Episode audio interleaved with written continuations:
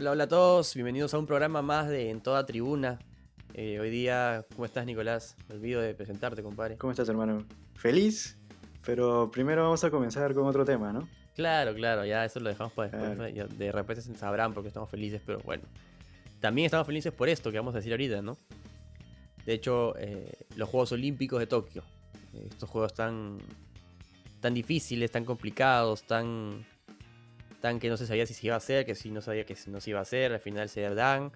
Y falta poquito para que empiecen y ya tenemos una lista de... ¿Cuántos son, compadre? 30. 30. 30. hermano. 30 clasificados hasta el momento. Queda un poquito de tiempo todavía, creo. A los Juegos Olímpicos de Tokio y, y eso nos da alegría, ¿no? Ya dijimos en la previa que ya eh, le ganamos a la delegación de la Olimpiada pasada. Y hay nombres interesantes, deportes interesantes, deportes nuevos que nunca han habido. Por ahí, este. ¿Qué deporte quisieras comentar? Que te parece así interesante. Bueno, de los deportes nuevos, interesante, me parece. Y no solo por Perú, sino porque va a ser inédito en, en las Olimpiadas en general, ¿no? Deportes como skate, que nos va a representar ahí Ani Locaro, ¿no? este, natación, natación, ¿qué estoy hablando? Ya me estoy emocionando mucho. Surf, El tema del surf, El claro, tema del el tema del surf. y, y el tema de, del karate, ¿no? Claro, claro, claro. Sí, hermano, estás emocionado como yo, así te, se te traga la, se te lengua la traba, Claro. compadre. Claro. Pero no, de verdad que mm, esos tres deportes sí, inéditos, como bien dices, y ya tenemos representantes. Y representantes que son nombres, ¿ah? Nombres grandes que, que con el Perú han hecho cosas ya bastante, bastante buenas. Tenemos en el surf, imposible no nombrarla, ¿no? A Sofía Muranovic. eh, en su época, hace unos años, ya campeona mundial. La única campeona mundial de la historia del Perú en, en- en prim- en primera división. Tenemos en el karate a Alexandra Grande, eh, que bueno, campeona panamericana, eh, múltiple medallista internacional, campeona todo, ha ganado creo con el Perú. Sería espectacular por ahí soñar con algo más ahí en los Juegos Olímpicos, sería muy bonito. Pero en el surf también tenemos a, a- a Luca Mesinas, a Miguel Tudela, ¿no? Que son exponentes que son conocidos en, en- en nuestro país y que siempre representan al Perú en mundiales, en mundiales ISA, en campeonatos sudamericanos, que les ha ido muy bien. Y también tenemos a nuestra, a nuestra representante que pudo, pudo ganar la medalla en los, en los Juegos Panamericanos, ¿no? A la gran Nela Rosas. Claro. Entonces a la gran Nela Rosas que, que también se llevó esa medalla que fue espectacular en los Juegos aquí en Punta Rocas, ¿no? Entonces, eh, de hecho, son nombres interesantes, importantes y, y tú también sueñas de todas maneras con, con una medalla por ahí, Nico, ¿o qué? Sí, yo creo que los que has dicho son los que más posibilidades tienen de llevarse por ahí una medalla, ¿no? Soñar no cuesta nada, como dicen. Como bien dijiste, ¿no? Sin duda. Eh, Mira, yo, si me dijeras por quién apostarías, te diría una buena carta, Sofía Mulanovich, por el currículum que tiene. ¿no? O sea, ya, ya está un poco veterana, pero el currículum no se lo quita a nadie, ¿no? Como tú bien dijiste, campeona mundial de la Liga Mundial de Surf en 2004. De hecho, es la única surfista latinoamericana que tiene ese título, imagínate. Increíble. Y además tiene dos títulos ISA, ¿no? el del 2004 y el del 2019, ¿no? que justamente fue por ese mundial que ha, que ha clasificado. Y después la otra carta que ganadora, la que po- podría ser ganadora, yo te diría que es Ale Grande, ¿no? Panamericana, campeón panamericana 2015-2019. Yo creo que por ahí iría la cosa. Sería espectacular, sería espectacular, como bien dice, soñar no cuesta nada. eh, con solamente cuatro medallas olímpicas en la historia, una más no daría daño. Creo que sería algo muy bonito de ver. Siempre en los Juegos Olímpicos es algo muy difícil. En todos los deportes es complicadísimo ganar una medalla olímpica porque las potencias como Estados Unidos, como, como Rusia, ¿no? Este caso Japón, seguramente Japón se va a meter en el podio medallero y te lo puedo asegurar porque ya al saber que iban a ser sede, sin dudas han potenciado sus deportes, sin dudas. Así que no, no te sorprenda que Japón se, ponga, se meta en el medallero ahí. Entonces son países que se van a llevar la gran mayoría de las medallas, eso es clarísimo. En varios deportes van a tener mayoría absoluta prácticamente de las medallas, hablando del atletismo, ¿no? Hablando de, de la gimnasia, hablando de deportes que son, como sabemos, toda la historia siempre los han ganado esos países. Sí. Eh, entonces, Es difícil, pero tenemos varios representantes en atletismo también. Quiero mencionar porque conocidos, los conocemos, son campeones, la tienen bien complicada, pero de todas maneras eh, el apoyo tiene que estar. Como Gladys Tejeda y Cristian Pacheco, ¿no? En la, en la maratón, ambos campeones panamericanos en Lima. Y tenemos en la marcha también a, a Mariluz Andía y a Kimberly García, ¿no? Sin olvidarme de Giovanna de la Cruz en la maratón, ¿no? Clasificada también este año. Así que en atletismo tenemos eh, exponentes como, como ellos que van a representarnos y esperemos que hagan lo mejor posible. Por ahí, ¿en qué otro deporte para que la gente se entere de los nombres, por lo menos, y los busquen después por Instagram? Te diría también en tiro, interesante, tenemos una representación importante con tres personas, Alessandro de Souza, ¿no? en tiro de fosa olímpica, Marco Carrillo, que ganó la, la, de bronce en los Panamericanos, tiro con pistola a 25 metros, y Nicolás Pacheco, ¿no? que también ganó el bronce en, en los Panamericanos, en el tiro skit. Y ojo, a Nicolás, a Nicolás también eh, lo pondría ahí eh, a hacer un buen papel. Viene entrenando muy bien.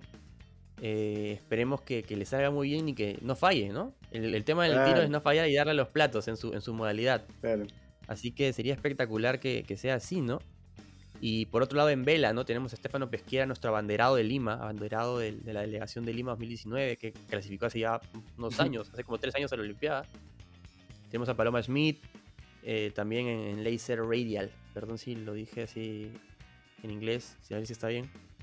Y María Belén Basso, ¿no?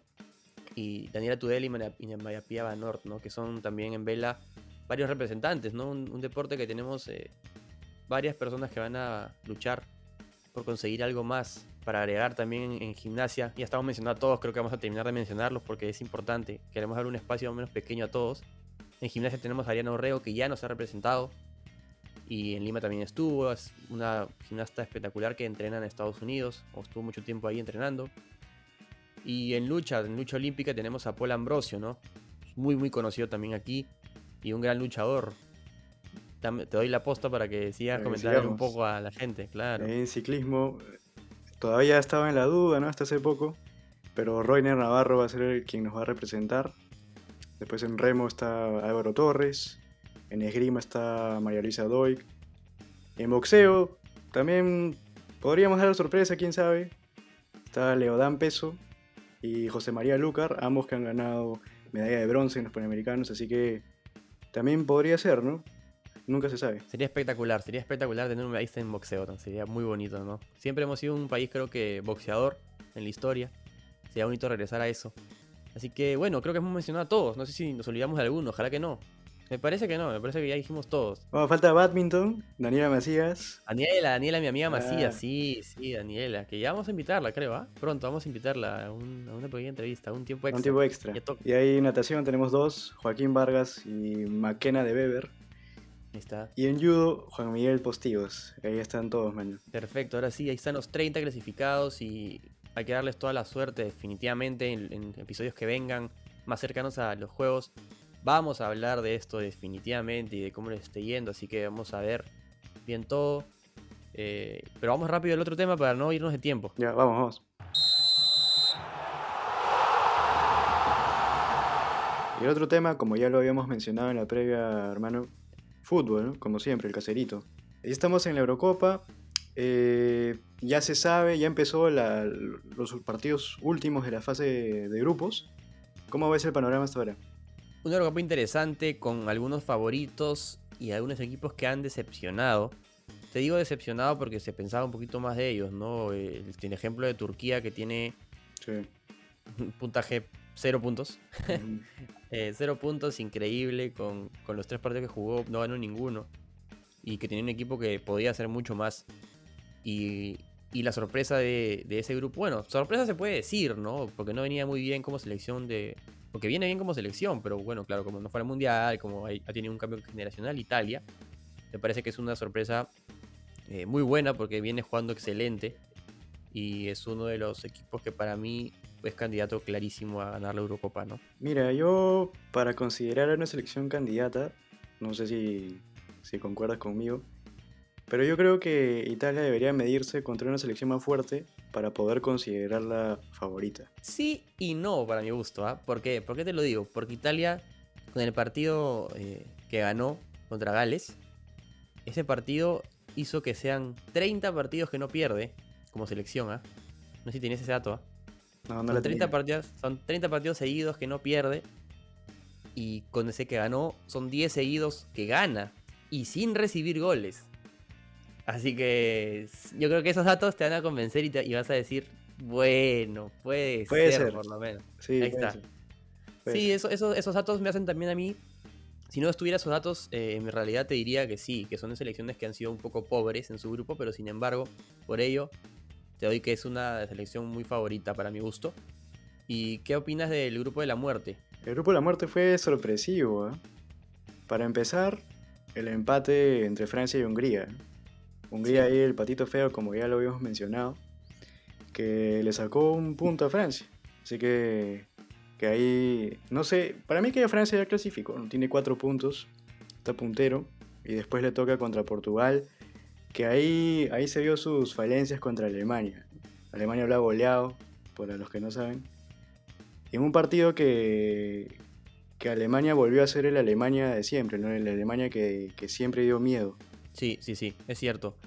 Muy buena, muy, muy bien en todo sentido Alemania. En, ataque, en defensa un poco se quedaba a veces con pocos hombres, pero de todas maneras lo hacía muy bien. Tiene un arquero impresionante y, jugadores que pueden dar la talla, ¿no? Yo creo que Alemania, Italia y por ahí Bélgica también, que así no haya tenido un resultadazo con que le costó un poco contra, contra Dinamarca, pero definitivamente definitivamente es candidato también. Entonces hay varios equipos que están ahí eh, interesantes. Una Eurocopa que se viene ya en este final de fase de grupos interesante también. eh, con un par de sorpresas como Gales que clasificó, ¿no? Y todo el tema. Pero muy buena, muy buena. Vamos a ver qué, qué nos espera hasta la, para la segunda ronda ya de, de fin- de finales, de, de partidos finales, de, muerte súbita. Así que mm, ahora pasemos rápido al, al tema de la, de la de ya más cercano, más, más cercano a nosotros. Estamos felices. Y ahí está. Sí, El por qué, compadre. el por qué. Buen partido de Perú, hermano. Metió un buen partido Perú. Me gustó mucho cómo salió a la cancha. Me gustó mucho el- los laterales. Muy bien López, muy bien Corso. Le tiraban tierra a Corso y jugó un partidazo en realidad. Eh, Sí. Muy bien los centrales. Callens entró muy bien. Entró muy bien que no, que no teníamos, no había jugado. Lo hizo muy muy bien. Eh, la Padula siempre arriba me gustó mucho. Así no tenga muchas opciones, así no tenga muchos balones. Los balones que tiene los hace bien. Sabe qué hacer. No sé qué te pareció el medio campo a ti. Ese triángulo, bueno, por fin Peña ya apareció. ¿no? Acuérdate que en el capítulo de las eliminatorias habíamos dicho que en papel Peña debería o debió haber sido una buena una pieza ahí, pero ya, ya lo ratificó en esta fecha, en esta fecha de la Copa América, con gol y con buen juego, asociándose bien con Tapia y con YouTube. Sin duda, sin dudas. Tapia, muy buen partido Tapia, corrió como loco, Sí. estuvo por todos lados y Yotun también jugó bien. Un par de pases por ahí medio flojitos que nos complicaban del medio campo, pero igual me parece que hicieron una muy buena dupla y Cueva eh, hizo lo que pudo, pero lo hizo bien. Yo creo que lo Sí. hizo bien, Carrió también.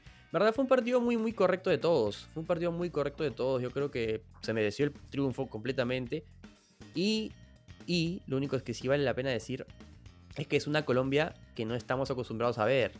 Una Colombia un poco más baja, más pobre en su nivel. No sé qué opinas en ese sentido. No, Colombia también sin James, ¿no? Figura ahí.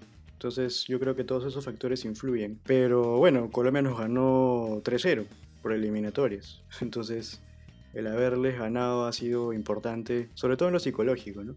Pero algo que sí quería decir, y sí te lo comenté por interno, es que a veces eh, estos aciertos se ven solapados por los errores, ¿no? Muchos errores estamos cometiendo. Unos pases que de verdad me parecían increíbles, como te dije, ¿no? Parecían prácticamente asistencias de gol para, para los colombianos. O sea, eso no puede pasar. Y el otro problema que vi, el juego aéreo.